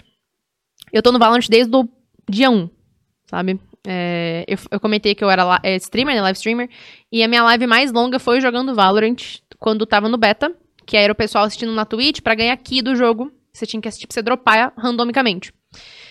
Eu fiz 16 horas de live nesse dia porque uma streamer parceira me gankou com, tipo, 4 mil pessoas. E eu, pequenininha, nunca imaginei que 4 mil pessoas iam me assistir. Então eu fiquei 16 horas, até eu estar, tipo, esgotada. Já tinha, eu comecei à noite, amanheceu, já tava entardecendo praticamente. Eu tava assim, gente, eu vou ter que fechar a live. E eu tenho essa, esse o Valorant enraizado em mim, sabe? De certa forma. Foi ele, talvez, que te projetou, né, cara, também, ou não? Sim, eu vejo muito de- eh, que em 2022 o jogo que eu mais narrei foi Valorant. É, eu participei dos- das qualificatórias para o circuito oficial e do circuito oficial. Não participei do Mundial, mas eu tava nos- em algum dos momentos mais importantes do Valorant. Então, aí o, o meu marido até fala: ah, você tem um relacionamento muito abusivo com o Valorant. Você fica assim, tipo, se entregando tanto. Mas eu vejo que o Valorant ele já é um jogo, apesar de novo, que ele já conseguiu conquistar muito pela mulherada. Então eu falo que meu trabalho aqui meio que tá feito, sabe? Mesmo Uhum. sendo de outras mulheres também. E a gente vem pro LoL. Que eu participei do primeiro campeonato inclusivo da Riot Games Brasil. Então, tipo assim, a gente tem Riot Games no mundo inteiro. O Brasil virou e falou: vamos fazer um feminino. Por influência, claro, da, da Maria Fogueta, da Lágolas também, da Ravena, que são ali as, as casters, né? Elas trabalham lá dentro. Elas eh, são narradoras, apresentadoras, comentaristas, analistas. E elas bateram o pé até que isso acontecesse. E aí eu fui convidada, eu fui a única convidada de, de fora pra participar. Então, o LoL ali, assim, pra mim, tá naquele momento, e eu tá na cabine de narração, onde, tipo, meus maiores heróis tinham trabalhado, foi, assim, indes- indescritível. Mas eu não sei, cara. Tipo assim, eu acho que eu sou um, eu sou um fragmento de todos os jogos que eu trabalho, sabe? Tipo assim, virar e falar, ah, qual você narraria agora se pudesse? Não sei. Qualquer um. Entendi. Porque, por exemplo, é, eu falei do Fortnite que eu gosto de jogar Fortnite. Eu gosto de narrar Fortnite, mas eu só fiz muito pouco no Fortnite. Uhum. Porque aqui no Brasil a gente tem o oficial, o FNCS, que é o, o campeonato da Epic Games. E aí, é um pouco restrito, tipo, eu não conseguiria perfurar essa bolha tão facilmente. De falar, olha, sei narrar. Oi, me contrate. Porque isso também é outra questão muito complicada nesse meio. Você mostrar pra uma empresa que você tem capacidade de participar do campeonato deles. Felizmente, né, para essas modalidades principais, eu depois de fazer muito campo voluntário, eu criei um, um pouco de experiência, um pouco de nome nisso. Então aí, tipo, eu mando meu portfólio em vídeo, que tem ali é, Fragmentos de é, tem narração. clipes, né? Tem cortes de narração, tipo, melhores momentos, assim, um momento que eu subo muito, roubo de barão, um ace no- em alguma modalidade de tiro. E eu já mando pro cara, falo, olha, essa aqui sou eu. Então, de certa forma, facilita eu ter ganhado alguns espaços, mas ainda é difícil para outros, Uhum. sabe? É, no que eu tô principal, assim, eu consigo mais bater um pouco o pé e falar, olha, sabe? Tem bastante experiência. É, você pode ter certeza que eu vou entregar ali 2 mil por cento de mim, porque é isso que eu faço. É até engraçado, às vezes, quando, por exemplo, a gente tem sempre o operador de live, né, que fica assistindo, e ele fala, tipo, meu, você quase pulou nesse round aí. Eu falei, é, pra Tô você ver como eu tá. tô vivendo isso, né? E. Nossa, no estúdio, assim, teve uma vez até que eu. foi na. Em maio, que foi a Copa EUS de Pokémon Unite. O Pokémon Unite funciona assim: o espectador sempre sabe a pontuação. Os jogadores não. Eles nunca sabem quantos pontos eles estão, né? Quanto, quantos gols eles fizeram. Desespero, né, cara? É desesperador. E assim, o máximo que acontece é uma notificaçãozinha ali faltando 3 minutos, estamos na frente ou estamos muito atrás. Que o narrador do jogo fala, oficial. Aí, tipo assim, o jogo foi decidido por um ponto, no último segundo. Eu me joguei no chão. Só. E nesse momento, assim, que. que Meu, cara, um ponto, cara. É um- muito. Porque assim, pensa, o, o jogo tava dominado. Vou dar um breve resumo de Pokémon Unite pra você. É, a gente tem os objetivos neutros. Naquela época, né? Era o Dreadnought e lá em cima o Rotom. E os Zapdos nasce nos últimos instantes do game. É, você pegando os Zapdos, você consegue virar um jogo. Muito fácil. Porque ele dá muito ponto. Então os caras tipo, começaram, fizeram o jogo todo perdendo, pegaram os Zapdos e viraram. Entendi. E um ponto, sabe? cara. E você viver isso, você acompanhar isso é insano, e muito, muito louco. Então, Que É. legal, cara. Deve ser muito da hora. é diver- eu falo, é muito divertido porque o que eu não jogo, eu sinto os caras jogando, sabe? Entendi. Então, eu nem sinto falta de eu não jogar. mas Eu jogo assim, de brincadeira. É, eu falo que se eu fosse boa, eu não seria nada. Entendi. É, você vai pra, pra Fair Play mesmo, É, brincar. eu, eu vejo assim, por exemplo, que nem lançou um mapa novo no Valorant. Eu vou jogar ele pra falar, olha, a rotação que pode ser feita no jogo é assim, assim, assado. Pra aprender o nome dos lugares. E assim, ah, lançou um agente novo, vou jogar com ele pra entender como é que funciona, o tempo de recarga das habilidades. Então me dá mais perspectiva sim, só que eu não sou obrigada a ser boa no jogo. Só preciso jogar de boinha, assim, numa paz. Pra meio que me familiarizar melhor com tudo, sabe? E é um pouco disso porque eu gosto muito de jogar. Só que aí eu falei, depois dessa correria toda assim, eu gosto de jogar Animal Crossing, Stardew. Valley, fazer a fazendinha. Fazer a fazendinha e É. brincar, né, cara? Exatamente. Ô, ô, uma outra coisa que eu ia te perguntar, assim, você já jogou Clash Royale bastante? ou não? sim, sim. É, é, o, o, quando você montava o seu, seu deck ali, você fazia o, o de quanto tempo? Quanto tempo para 5.2? Sabe quantos segundos? Ah, tá. É... Ah, o você colocava, você... colocava personagens bombadão, pesadão. Sim, entendi. É, quanto que precisa de elixir elixir. colocar, tá? É, Eu tento, porque eu ainda tô, tô subindo, né? Tô climbando ainda pra conseguir, tipo, cartas fodas. Mas eu tento fazer mais o meu deck baseado em, tipo, cartas baratas que tem muitos personagens, Sim. tipo, goblins, caveira, morcego. eu também, cara. Eu- o meu eu cheguei a conseguir fazer 2.7 de velocidade. Baixo pra caralho. Baixíssimo, então eu atacava muito rápido. Só que os grandão é foda, que é- é- tem toda uma estratégia pra Sim. você conseguir desenvolver. E eu gostava muito daquele foguinho. Sei, o espírito, o espírito, O espírito, é, é. tem o espírito elétrico e o espírito de fogo, né? É, não, o de fogo, cara. É. Nossa, eu adorava, porque eles eram muito rapidinho, ia batendo, batendo, batendo. E, e é desesperador pro cara que tá vendo. ele não cara, sabe porque como ele- reagir, né? É, então, você vai batendo muito rápido, entendeu? E eu ficava pesquisando pra ver, é, por exemplo, exemplos de decks De que eram deck- eu muito faço rápidos. Eu ficava pesquisando. E assim, tipo, tinha um que era 2.4. Caraca. Que um carinha ganhou campeonatos, assim e tal. Eu consegui 2.7, é muito difícil, cara. Muito difícil. É complicado porque, assim, o problema do, do Clash Royale é a limitação de carta. É. Que nem eu falo, eu perco toda vez porque o cara tem um príncipe, o príncipe destrói tudo, Exato. e eu vou fazer o quê? Sabe? Eu não tenho como responder nada. E eu não tenho príncipe ainda.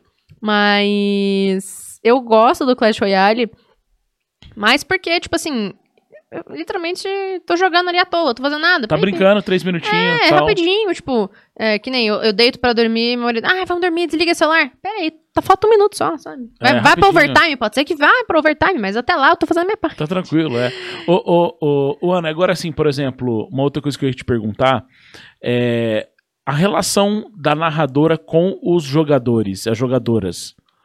É, porque assim, eu vou dar um exemplo esdrúxulo, só pra você entender o que eu quero dizer. É, o Galvão Bueno, quando ele vai narrar, por exemplo, ele tem os seus preferidos. E você vê que tem jogadores em campo que às vezes ele não narra aquele jogador tão bem. E, e, assim, ele apaga um jogador e ele, por exemplo, enaltece outro. Tá. E isso economicamente muda. Né? Porque assim, aquele jogador ganha evidência e tudo mais pela narração do, do, do da pessoa né, que tá ali, do narrador. É, é, como que é a relação sua com a jogadora? Eu falo que eu amo todo mundo. Mas é bem nesse nível porque... Porque se alguém faz uma jogada assim, tipo, na hora que fala, cara, essa jogada foi muito ruim.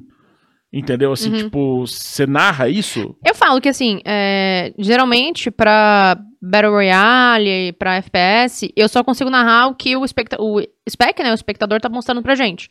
Então, se ele tá na câmera de alguém que pinou pra caramba, eu tenho que falar, ó, segurou o spray, putz, deu uma pinada, sabe? Eu não posso mentir, Entendi. mas... É, porque você tem que falar, né, cara? Sim. Assim, pô, mas pelo amor de Deus, o que você tá fazendo e tal, entendeu? E assim, é, é sempre na linha mais profissional possível, sabe? Sem diminuir jamais o jogador. Pra falar, tipo, ah, todo mundo erra, sabe? Se fosse eu, faria igual. Sempre Aham. tentar, tipo, eu tento trazer. Mas não- Você foi ruim pra caramba. É, não pode falar palavrão. É, então não pode. é. Mas É, eu, sim. acho, eu acho complicado porque, assim, em alguns casos, tem umas pessoas que os nomes já chamam ali alguns bordões. Eu falo, por exemplo, as meninas do CS. É, uma delas é a Nani, da B4. que Ela é jogadora, né, da- desse time. E ela joga muito, ela é insana. É uma das melhores do, do ano passado. E aí eu falo que é a Super Nani educando. Super Nani. Tipo, como se fosse a, a moça do programa. Porque ela bota as meninas na creche, sabe? Já tem umas associações. Aí tem a Entendi. Olga, que ela. É, a cachorrada da Olga. Ela fala que tá sem coleira. E aí tem ali essa- esses. é, Mas elas gostam de. Sim, é tudo coisa da comunidade delas, entendeu? Entendi. Que, a gente- que eu tento sempre trazer. Então, claro, pras meninas também. é, Você troca ideia com essa galera de boa. eu converso, assim, pra quem tem abertura. Tem algumas pessoas que realmente não gostam muito de, sabe, de interagir. E é aquela coisa, eu sempre tento demonstrar o amor que eu sinto pelo jogo também pros jogadores. Porque ele também sai de, ele de revesgueio, sabe? Mas, claro que algumas circunstâncias às vezes falam, olha, não tieta muito. Segura um pouco a barra. Mas sempre que eu posso, eu dou um abraço, falo, ó, você é braba. e até foi o caso que eu comentei contigo de, um, de uma das Masters, né? a- a- que as jogadoras estavam lá jogando. Eu assinei meu primeiro mousepad. Eu chorei, sabe? Porque eu tava chorando, assim, horrores. Es- Escrevendo meu nick, né? A Aniazita no mousepad de uma jogadora. Que ela pediu pra todo mundo lá do... Da Gamers Club mesmo assinar. Porque era a primeira vez dela numa LAN e tudo mais. cara, Então, assim, bacana. foi muito emocionante e é muito. É difícil a gente não sentir, sabe? Eu acho que você tem que estar muito morto por dentro pra você não, não se mover por isso. E eu falo, eu tô num espaço que eu tenho muito a crescer, sim. Mas eu tenho muito orgulho da minha trajetória. Eu virar assim e pensar, putz, em que Sair do interior, depois interior, Alegre. depois alegre, assim. Mas o seu sotaque, a sua. Sotaque não, né? Mas Dicção. A sua dicção, ela é mais paulistana. Eu morei em Franca há muito tempo, né? Ah, então, tá. e Então é por Franca, isso. apesar de ser interior, eh, tem ali aquela, aquele jeitinho eh, mais paulista. Só que eu acho que, a respeito de sotaque e tudo mais, é algo que eu trabalho com a fono também, sabe? Tem que ser meio imparcial, não tem? Até a- no sotaque, não é isso? Sim, de certa forma, sim. A gente. É aquela coisa, momento de muita emoção, eu solto. Entendi. Eu, eu solto tudo. Aham. É porque eu tô falando assim, porque assim, tipo, uma vez veio o Cassiano aqui, que é dublador. Uhum. E o Cassiano conversando, ele falou assim, cara, eu tenho que exercitar muito pra eu manter uma linha sem uma é, é, regionalidade. Sim, sim. né? Tem que exercitar isso também. Que difícil, né, cara? Porque às vezes faz parte da sua cultura, do seu jeito de falar, do seu jeito de. Né? E aí a pessoa fica assim, pô, né? O cara tem que manter essa, esse sotaque todo, né? É, e é, não tem como. Às vezes, assim, o pessoal do Rio de Janeiro puxa o X, né? A gente tem ali o pessoal do, do, do Nordeste que vai dar aquela seguradinha também no, no, jeito, no trejeito da voz. Mas eu tento sempre ficar o mais neutro possível. Claro que às vezes o meu R vai denunciar. E eu também solto muito o ai na transmissão. Ah, é? Solta uns zoizinhos? Eu, tipo assim, é, a gente tá com. Porque geralmente no estúdio são três pessoas. E aí, ah, eu vou passar só pro comentarista ou pro, pro apresentador, a gente levanta a mão, a gente fala, ó, sabe, daquela. Aí eu, uai, mas não era isso que você tava falando, sabe? Eu tento concluir o raciocínio. E eu acho que a pessoa, a Niazita, assim, ela carrega muito de muitas pessoas, sabe? Eu falo que por muito tempo foi a gravatinha borboleta, tanto que eu estou sem gravata borboleta. É Até, eu, eu tentei quebrar isso até um pouco. Porque eu usava blusas xadrez, que eram ou do meu pai ou do meu avô materno. Que da hora. E que eu não achava pra mim. Então eu pegava deles e a gravata borboleta era do meu marido. Eu comecei a usar por conta que ele tinha, mas lá passei a mão. Porque ele tinha uma gravata no, numa pelúcia do Stitch dele. Eu falei, por que, que a pelúcia tá usando uma gravata borboleta e eu não posso usar Não faz transmissão? sentido. Não faz o menor sentido.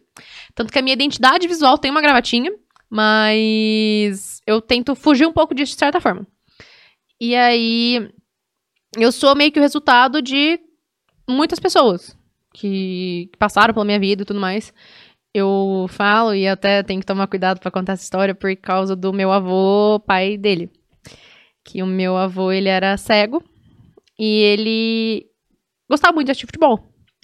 Então, a forma como ele assistia o jogo era através da narração. A narração, cara. do cara que tá lá trabalhando pra dar os detalhes do campo. Aham. Então, eu já recebi muitos feedbacks falando: você fala até mesmo da mosca que tá passando não sei onde. Eu falo, eu sei. Porque se fosse pra ele me assistir, eu queria que ele soubesse tudo que tá rolando, sabe? Então, eu carrego ele comigo também.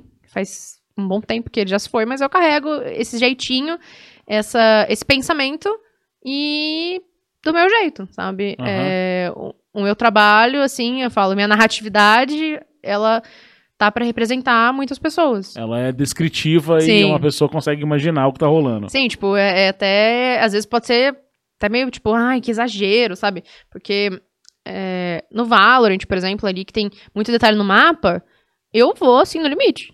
A gente fala, ai, fala um pouco menos. Não, não gostou, não me contrata. E é bem nesse nível, assim. Eu já comecei a ficar meio sem vergonha, falar, ah, tá bom. É meu estilo, cara. É isso aí. É, porque não foi fácil de chegar nesse ponto, sabe? É, eu falo como alguém que ainda, assim, tem muito privilégio no meio.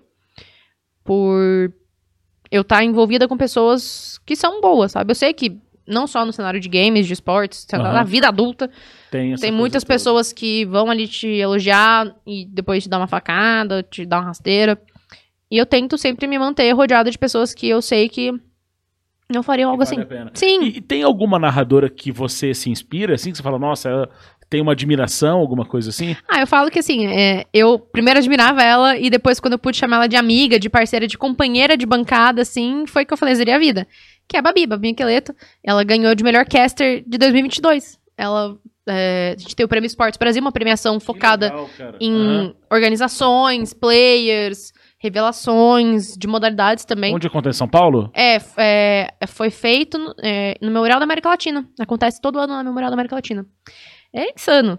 É, e aí, ela tava concorrendo. Ela mais uma menina do Rocket League, é, que trabalha com Celord. E ela ganhou. E assim, eu falo que ela representa muito, sabe? Ela tá no cenário há tipo 10 anos. Ela é super, super versada. E ela trabalhou em 2022 fixa numa publisher estando grávida. Ela tá com um barrigão lindo, sabe? Tá pra nascer já o segundo filho E dela. narrando firminho. E lá. narrando firminho, sabe? Ela tava na BGS, ela trabalhou, acho que todo dia da BGS, igual eu. É, tava lá, assim, tipo, aquele calor, aquele mundo de gente, ela, tipo assim, mostrando por que que ela é a melhor, sabe? Então, eu admirava muito ela. Te inspira Ah, também. Sim, até que eu fiz um. Meu primeiro campeonato de Free Fire foi dela. Ela virou e falou: Você aprenderia Free Fire em um mês?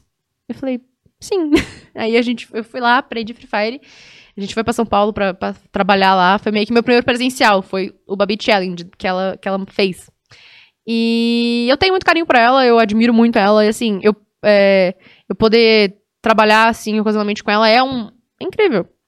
Mas também tem outras várias mulheres que passam pela minha caminhada e que eu sei que elas estão no lugar certo, tão se, eu, se tá mais fácil pra mim foi porque foi difícil pra elas, sabe? Que é, que é a Maria Júlia, a Fogueta da, da Riot, a Laís, a Lágulas, a Ravena, a Tabata, essas meninas que eu já citei várias vezes. A gente tem também a Ana XD, que ela é apresentadora, a Nive, a Nive Stefan, que ali são mulheres muito, muito incríveis nesse meio e que realmente mostram que a gente merece estar lá tanto quanto qualquer cara. E eu até falo, porque é complicado a questão da rivalidade feminina. Muitas vezes fica aquela, sabe, aquela, aquele atrito. E eu falo assim, eu tenho vontade de falar, meu anjo, eu não quero o seu lugar. Eu quero o lugar desse cara aí, sabe? Eu quero que você fique aí. E eu quero tirar esse, esse meia boca daí, sabe? Então, é um pouco assim, é difícil porque, querendo ou não, tem... é, o cenário de esportes, ele tá se fomentando ainda. Então, tem muito a crescer. Mas como alguém que vê isso de dentro, sabe? Por exemplo, quando eu fui fazer os presenciais na Riot, eu vi a staff toda de um time. Porra, é psicólogo, fisioterapeuta, nutricionista, é, é lindo, né, coach, de- é, manager, sabe? O, o preparo por detrás disso é insano. Eu nunca visitei uma gaming house, mas eu tô ligada que, assim, é PC de última linha, é ali as salas pra espairecer, porque o cara vive em função disso. Uhum. Porque é um trabalho tão sério quanto qualquer outro. E aí a gente entra até na, na treta que saiu hoje, que a Ministério do, do Esporte falou que esporte eletrônico não é esporte. E aí a gente abre esse leque para algumas conversas, por exemplo, poker é um esporte. Por que, que Hearthstone não pode ser um Pode esporte? ser esporte, Por é. que, que Legends of Runeterra não é um esporte? Se, de- se demanda tanto quanto isso, sabe? Por que, que futebol é um esporte e FIFA 23 não é? Por que, que PES não é, sabe? E, cara, essa rotina, assim, a movimentação de dinheiro que esses caras fazem. A gente tem muito disso vendo, por exemplo, Neymar, os caras gigantes. É, Aí eu vou dar um exemplo. Eu sei que esse valor foi chutado, mas que deve ter sido algo bem alto. A janela de transferências, né, que acontece quando uma organização pode comprar uma jogadora de outra, assim, tem que pagar multa e tudo mais. Os caras estimaram um milhão pela melhor jogadora de Valorant do Brasil. Um milhão de reais. Entendi. Uma pessoa, uma unidade de pessoa de 17 anos. Ela tem Entendi. 17 anos. E ela, ela jogou o Mundial. O Brasil ficou em terceiro lugar no Mundial Feminino de, é, inclusive de Valorant. E essa menina, assim, insana. 17 anos. Ô, ô, ô, Ana, mas assim, sabe o que acontece? Por exemplo, qual a diferença? Se eu pegar aqui agora um jogo de tabuleiro de xadrez, Uhum. eu coloco aqui e a gente joga. Se eu, por exemplo, estiver jogando virtualmente com você um jogo de xadrez, ele é um xadrez ou ele é o esportes? Exatamente, a gente é? fica nessa reflexão porque é a mesma coisa, é o mesmo jogo, só que eu tô Exato. tendo que jogar com uma barreira física. Aham. Então, os esportes, eles trazem literalmente essa possibilidade. É multiplataforma. Você poder jogar aqui junto com alguém e você não poder estar junto com essa pessoa, você poder jogar do seu cantinho, da Exato. sua casa. Então, muita coisa disso foi discutida na pandemia, sabe? É, as pessoas jogando Animal Crossing em casa e expandindo. Muitas carreiras nasceram do- Uhum. junto à pandemia. Não porque a pessoa ficava em casa ali, sabe? Ai, o que eu vou fazer da minha É vida? porque eu fico imaginando uma coisa assim meio tosca, mas vê se faz sentido. É, Corrida de cavalo é uma modalidade olímpica, é um Sim. esporte. né? Então você tem lá é, ca- cavalo com obstáculo e tudo mais. E um drone com obstáculo? Tá ligado? Tu sim, querendo dizer? sim, sim. Porque assim, imagina, os caras que pilotam drone, cara, tem cara aí que tá ganhando mó grana pra fazer pilotagem de drone. Esses caras que vão pilotar drone pra atacar míssil em outro país ali e tal, os caras são puta renomados. Mas imagina um campeonato de drones. Tem de robótica, né? Entendeu? Exatamente, um Robótica campeonato de tem. robótica. A Sim, gente isso cai na tem. mesma situação. Sim. Entendeu? Na Campus Party mesmo teve, e aí a gente entra no, no espectro de como é que o Brasil opera em cima disso. Na Coreia do Sul, os meninos, eles jogam, eles têm que parar de jogar pra fazer o serviço militar obrigatório, e a gente sente muito isso na pele porque muitas vezes o Brasil importa o jogador de lá, sabe? E na Alemanha, por exemplo, tem legislação a respeito de jogos de azar. Poker, por exemplo, um Uhum. deles. Mas o poker, cara, é aí que tá, que eu até tava explicando. Esses dias pra trás veio um jogador de poker aqui trocar uma ideia. Por exemplo, a galera, se eu chegar, por exemplo, assim e falar, galera, poker é jogo de azar, todo mundo fala assim, jogo de azar. Ele ia falar que é de habilidade, Mas né? peraí, cara, peraí, não, calma aí, calma aí. É, bingo é jogo de azar? Eu falei, não, bingo não é. Cara, o bingo é jogo de azar. Sim. Porque o bingo, você não tem que ter habilidade pra jogar bingo. Você fala assim, ah, o cara é cagão, ganhou na. Não, não tem, cara. Você é sorte pura. O poker é matemática pura. Você tem muitos cálculos que você faz, tem muito preparo pra jogar e tudo mais. Então, assim, envolve o fator sorte? Envolve. Entendeu? Mas eu tá vivo agora envolve o fator sorte também. Também. Então, assim, tipo, é, o que eu quero dizer é que, assim, por exemplo, esse cara que veio aqui defendendo isso, falou, não, peraí, cara, o poker é extremamente profissional, é lógico que existe é, aqueles poker clandestino que os caras fazem uns bagulho e tal, mas, assim, existe o poker sério, e é, e é assim, é, é, as regras que os caras passam, cara, o cara fica quase 8, 10 horas, igual vocês, sentado numa cadeira jogando, então, quer dizer, envolve um preparo físico, envolve um, um, uma, um preparo mental também, né, essa coisa toda. E te falar rapidinho, é, você falou de poker. A Fúria, um dos ma- times mais fortes do Brasil, tem profissionais de poker. tem jogadores de poker que são jogadores da Fúria. Então eles passam por todo esse preparo de, de fisioterapia, de tempo de resposta, sabe? Porque no game em si, e são coisas muito assim, porque o cara pensa, ah, é só clicar um botão, só puxar o mouse aqui. Cara, milissegundo pode, tipo, ser a diferença entre você ganhar o jogo e você perder o jogo. Entendi. E a respeito de questão cerebral mesmo, trabalho cerebral. É, Eu brinco que a gente vê os jogadores de Valorant, os caras mó bombadão assim, tendo que fazer de apertar bolinha colorida assim. Sim. Nessa velocidade, isso aqui, esse tempo de resposta é o que te evita de tomar um HS, morrer, entregar o round, perder um campeonato, ou ganhar o clutch e se consagrar E campeão brasileiro. sabe? Exatamente, é. Agora, deixa eu te fazer uma pergunta, cara, assim, eu tô indo pro finalmente já, tá? Não, tô- tranquilo. É, mas assim, a gente sabe algumas coisas que são importantes aí. Por exemplo, é, uma criança ficar 10 horas jogando não é saudável. Sim. Né? Assim, eu tô falando por uma questão de saúde é, da criança e tudo mais e tal. né? A questão do vício, a Sim. questão de, de tudo isso que envolve. Né? Precisa haver uma regulamentação, provavelmente, sobre isso. Ou, ou- quer dizer, até, na verdade, não- eu não sei como que se pensaria isso, entendeu? É, é- é, quanto tempo de jogo que é saudável. Sabe, assim, na Uhum. frente de uma tela e tudo mais e tal. Que até tem hoje, os caras usam aqueles óculos que De luz azul, né? de luz azul para se, azul. é, pra se proteger e tudo mais. É, mas tem uma coisa que eu acho que é mais polêmica do, de que isso que eu tô falando, que são as apostas. Uhum. Porque o mundo dos games, ele tá muito envolvido com uma questão que envolve muita grana. Né? Eu tenho aquele joguinho Candy Crush, tá ligado? E eu tava vendo umas reportagens sobre o Candy Crush que eu achei interessante. Que o Candy Crush não tem é, é aquele momento de ficar interferindo pra você ver propagandas Sim. né? Ele não tem isso. Só que ele faz uma estratégia, cara, e, e- e isso eu acho muita maldade, tá ligado? Existe uma, uma coisa um pouco, eu não sei, antiética do rolê. Ele vai fazendo você ganhar, e você vai ganhando, vai acertando, vai conseguindo tal, e chega uma hora que você não ganha por um tris. Só que não foi por falta de habilidade sua.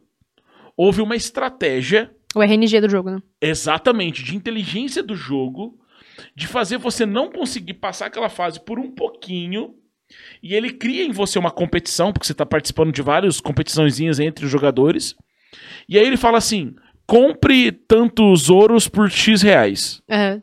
As microtransações envolvidas, né? Exatamente. E aí aquela microtransação, você tá ali, cara, você fala assim, puta, velho, caralho, eu vou pagar, é 10 reais. 10 reais, eu preciso cara. passar dessa Não, eu tenho que né? passar, tal. Puf, morreu 10 reais. E aí ele vai te colocando em, dentro de um ciclo que se você não perceber, como eu, eu já vi, assim, por exemplo, reportagens de adolescentes que gastaram 1.500 reais. Que Criança Porque que o pega o pai- cartão do pai. Pegou o cartão do pai. O pai nem tá sabendo, cara. Falou, pai, presta o cartão aí e tal, custa 10 reais. Ah, filho, 10 conto, beleza. Né? Eu dou aula, eu sou professor. Quantos casos que eu já vi de alunos de, do, de assim, tipo, do, pegar o cartão do pai e falar assim, pai, eu vou comprar uma roupinha aqui pro meu personagem Uma skin, aqui. né? Comprar uma skinzinha aqui pro meu personagem e tal. Eu que jogava CS de mobile... De arma que é caro. O skin de arma, cara. Pô, a arma de Natal, era linda as armas de Natal, granada de, de, de negócio de Papai Noel. Então, assim, os caras vão inventando coisas e de alguma maneira aquilo te seduz, Sim. sabe? É, você já ouviu falar algo sobre isso? Existe restrição sobre isso? É porque, às vezes, cara, é uma criança que tá ali, Sim. um adolescente que tá ali. E, bicho, ele é inocente, cara. E você tá seduzindo ele de uma maneira indireta, que às vezes o pai tá lá, nem saca, tá ligado? O que tá rolando. Mas, cara, tá acontecendo ali uma, uma extorsão. Sim. Entendeu? Assim, porque é, é, é, uma, é, uma, é um jogo que, que, que, vamos dizer assim, teria uma certa. Eu não sei se poderia falar que é antiético, eu acho que é, talvez. É, é, de você usar de um argumento, de uma estratégia, pra fazer ele ficar dependente daquilo e depois você fazer ele gastar. Sim. Tá, vamos lá. Eu vou falar de tudo porque você abordou bastante coisa. É. Das crianças, por exemplo. É, um, o que a gente tem hoje em dia, em alguns casos, até um, um caso recente da Twitch, que é um menino que ele é adiante no Valorant, é um dos, um dos elos mais altos. O nome dele é Sabininho.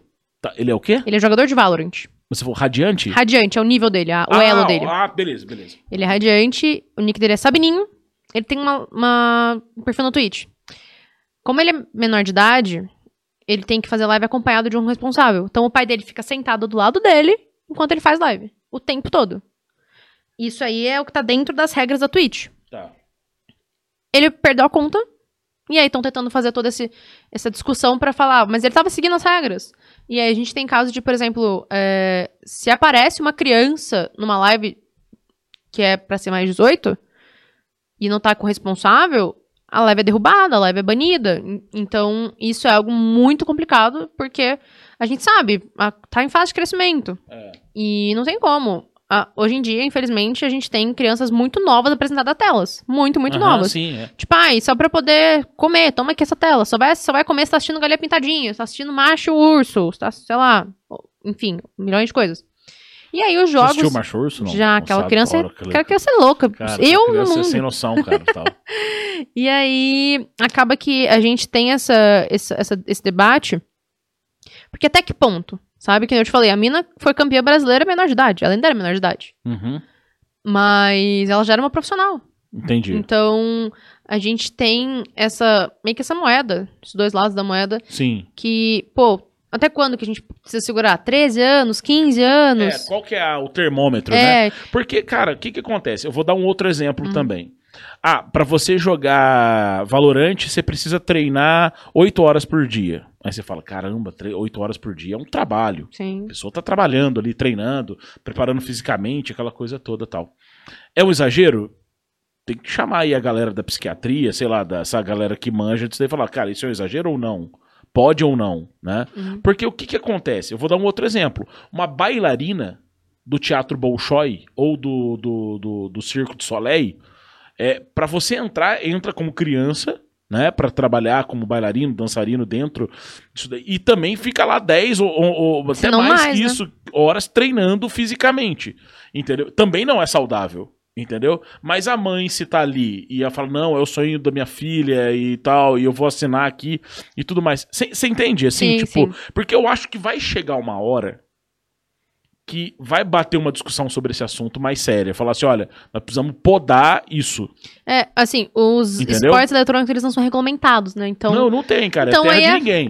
é, fa- é literalmente essa bagunça. É. E, por exemplo, fica um pouco assim, literalmente a, a treta pública. Tipo, ah, a pessoa sofre ali é, esse escárnio, você deixa seu filho jogar, não sei o que, não sei o que lá. E aí até aquela situação assim de o que, por exemplo, jogos como os mobiles, o Free Fire trouxe pro Brasil. Uhum. Pô, o menino não quer estudar, ele quer ser pro player de Free Fire, ele quer ser o próximo Nobru. Sim. Quer viver disso, quer, tipo, que nem o Nobru saiu da favela. E hoje em dia ele é multibilionário. Ele é o Neymar, vamos dizer assim. é o Neymar dos games. dos sim, games, é. Sim. É jovem, é tipo assim. Ele vive nesse glamour todo e foi construído no suor dele, sabe? Ele foi campeão mundial pelo Corinthians Esportes. Então, é, é muito delicado, da mesma forma que é uma bolha, literalmente uma bolha. Você toca assim pra explodir. Mas você comentou das, das apostas, vamos lá, antes que eu esqueça. Uhum. É. É. Não, eu falei das apostas, cara, Sim, porque sim. você tá nesse meio. Eu sei que os jogos que você narra não tem nada a ver com aposta. Eu sei mas disso. tem, mas todo jogo pode ser passível de entrar em Pode de ter uma monetização, pode ter uns rolês assim, né? Sim. É, eu- mas assim, eu não quis dizer exatamente os seus jogos. Não, não, tranquilo. Entendeu? Por exemplo, na Copa do Mundo, é, o Brasil gastou assim, tipo, o brasileiro gastou muita grana, milhões Sim. em aposta. Que é aquela que as apostinhas que você entra, fala, cara, vou chutar o jogo do Vou Brasil colocar aqui. aqui, vai fazer dois gols. Exato, e vai... tinha umas apostas, cara, que você botava 4 mil reais, só que se você acertasse, triplicava aquele 40, valor. era umas coisas Exatamente. assim. E assim, é, é, os caras estavam fazendo isso profissionalmente, montar equipe. Tinha um cara que. Analista. É, pra fazer, cara, vamos investir 120 mil reais aqui, porque esse jogo aqui é provável que Camarões ganhe, não sei o quê. Saca essas Sim. coisas todas? No game tem uma coisa até que é um pouco mais tênue. Eu falo assim, porque tem muita aposta em cima do CBLOL, que é o Campeonato Sim. Brasileiro de League of Legends. Os caras apostam se o primeiro pick vai ser tal campeão, se vai aparecer tal campeão, que time que vai derrubar a primeira torre, que time que vai destruir, sei lá, o Nexus, que vai ganhar, quanto vai ficar a série. As possibilidades de aposta são infinitas. E a gente tem empresas grandes disso que patrocinam influenciadores, patrocinam players. E aí é sempre aquela coisa, aposte com responsabilidade. Só que a partir do momento que você coloca um cara que, assim, ganha um salário mínimo, ele gosta de LoL, ele assiste LoL pra caramba, ele entende LoL, de LoL pra caramba, e ele investe esse dinheiro e ele ganha 5, 6 vezes mais que isso, sabe? Você cria quase que uma profissão, apostador. Sim. Então, é muito polêmico isso. E eu, eu falo que eu já recebi proposta de algumas dessas e eu falei que eu não quero. Não quero esse movimento pra mim. Eu, conhe... eu tenho pessoas da minha comunidade que apostam, ganharam um dinheiro legal com isso, mas eu falo assim, gente, sabe? Um reverse sweep, um cara que do nada Fudeu. ficou inspiradão no game, acabou com, teu, É. com a tua aposta, acabou com a tua certeza. E assim, eu posso estar sendo super ingênuo na, meu- na minha afirmação, mas eu ve- entendo a seriedade, entendo que tem gente que, tipo, se dedica a fundo disso, mas eu não gostaria de ter esse movimento pra mim. Aham, não, eu entendi. É porque, assim, você entende, assim, que eu acho que essa discussão não chegou ainda Não, não. no, no- numa coisa mais séria, no Uhum. campo é, jurídico, no campo educacional, de uma maneira mais severa, Sim. Entende? Mas, cara, hoje todos os meus alunos têm celulares e eles têm pelo menos um jogo no celular, entendeu? E aí é aquela- aquela- aquele debate assim, da sua tia que joga Candy Crush é tão gamer quanto você que tem um PC cheio de luzinha. Exatamente, é, exatamente, é isso aí, É nesse cara. nível. E quando eu jogo Candy Crush, eu vejo a galera que tá jogando, cara, tem a, as tiazinha mesmo. A que minha tá avó só faltou zerar o Candy Crush. É, cara, a galera jogando Candy Crush, entendeu? É e eu duvido que não gastou um real com aquilo, entendeu? É, é muito doido.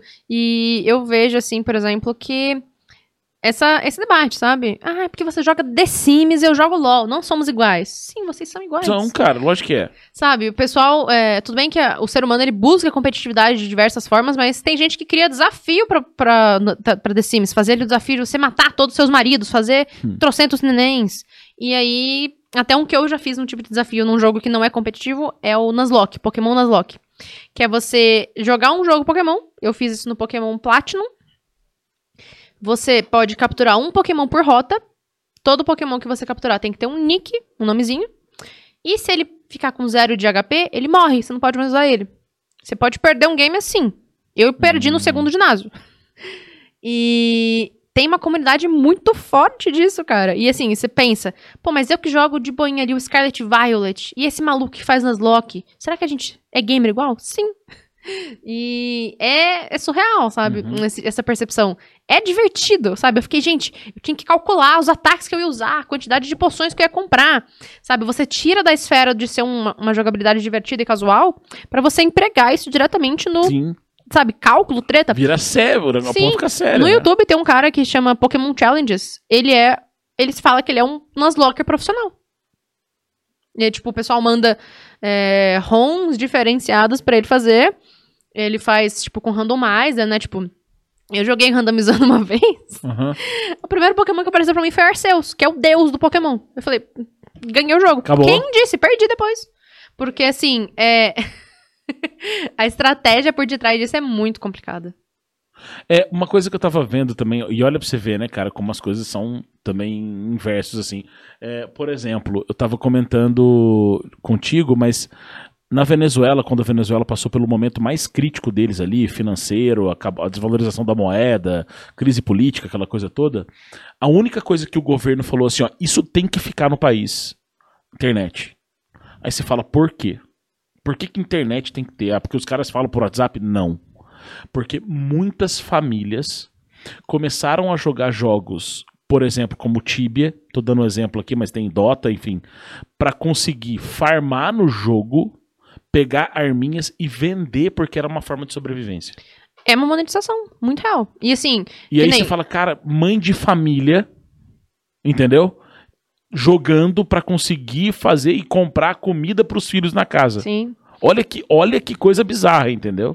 É uma percepção assim que a gente não consegue conceber. Mensurar. É, porque que nem tem gente que se dedica a comprar, a ganhar as caixinhas do CS e vender no mercado da comunidade da Steam. Aham. Pô, isso faz uma grana. É, Tipo assim, dá pra você realmente é, estruturar de certas formas que a gente não consegue nem tangenciar isso. Porque é, é um universo. É um universo muito particular dos games, dos esportes, especialmente. Uhum. E a gente, tipo, casual, player, caster, broadcaster, jogador, a gente tá só ali praticamente num, num pedacinho, sabe? Numa fatia de um puta bolo. Tá, entendi. Pra gente encerrar a nossa conversa agora, certo, Ana? Só um minutinho aqui. É, o OBS travou. Total. Oi? O OBS travou. Travou. Travou, mas segura. Não, vai dar pra segurar até agora a conversa. Não, deu tela branca total. Você sabe? Reinicia. É o que dá pra fazer. Não, é, deixa, eu, deixa eu pensar. Pode ir? Pode ir? Pode. Ah, por isso você tá desesperado aí? Gesticulando igual maluco. Eu vi que ele tava ali meio tenso, mas eu falei, ué, beleza, estamos trocando ideia.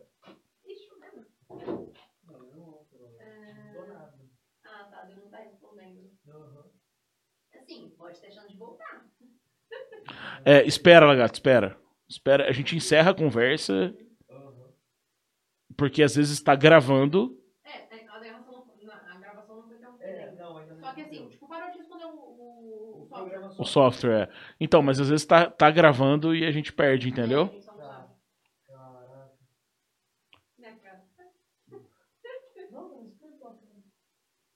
Então, mas é, é, vamos encerrar e aí a gente depois vê o que, que faz, entendeu? Vê aí, tá. Ó, você gritasse, cara, eu não sabia que era esse o problema. Ele levantou e baixou. É, eu vi que ele tava querendo falar, mas eu achei que era algo tipo. É, é, de comentário e tudo mais e tal. Mas, Ana, agora assim, pra gente encerrar, é uma É. coisa simples que eu vou perguntar pra Sim. você. É tranquilo, você só pode responder uma coisa, Puta tá? Se você não pode falar mais. Tá. É Valorante, LOL ou Pokémon? LOL. eu falei que era LOL, cara. Eu Sério? falei, eu falei, ah, vai gostar de LOL, cara. LOLzinho, eu falei go- que era é, isso. É porque o LOL foi o primeiro jogo que eu comecei a jogar. Tipo, desde. De...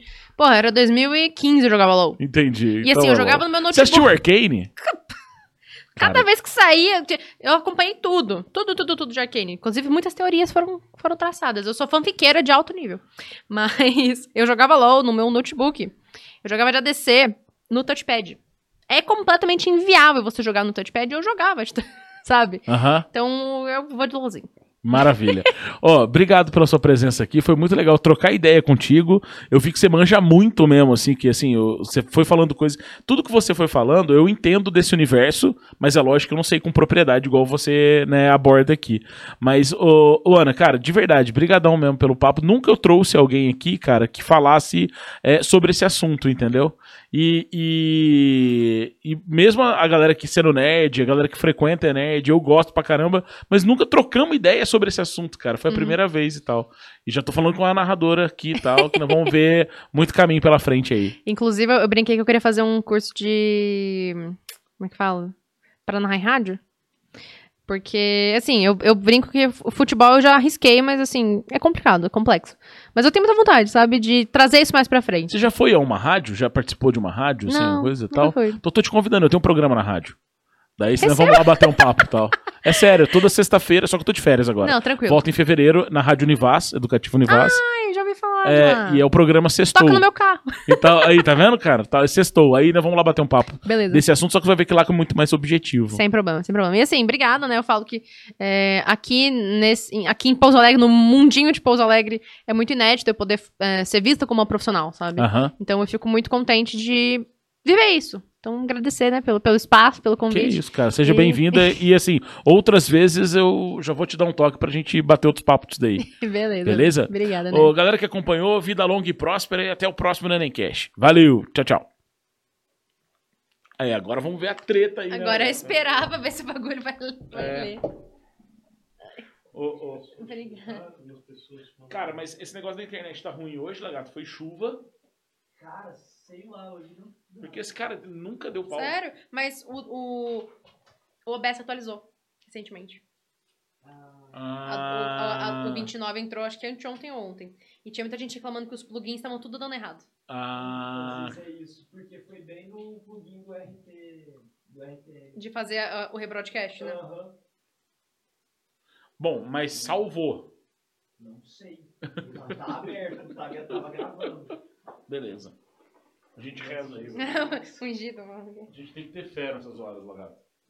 Ó, vamos tirar uma fotinha oficial aqui, cara? Bora, bora, bora, bora. A gente conversou aqui quase umas duas horas, velho. Foi, foi sim. Entendeu? Eu falei que era uma hora, mas enfim. Deu uma hora, tava dando. Deixa eu tirar no seu Tira, tira, tira. meu iPhone. Aqui, peraí. Deixa eu colocar na tela grande só, peraí. Tá.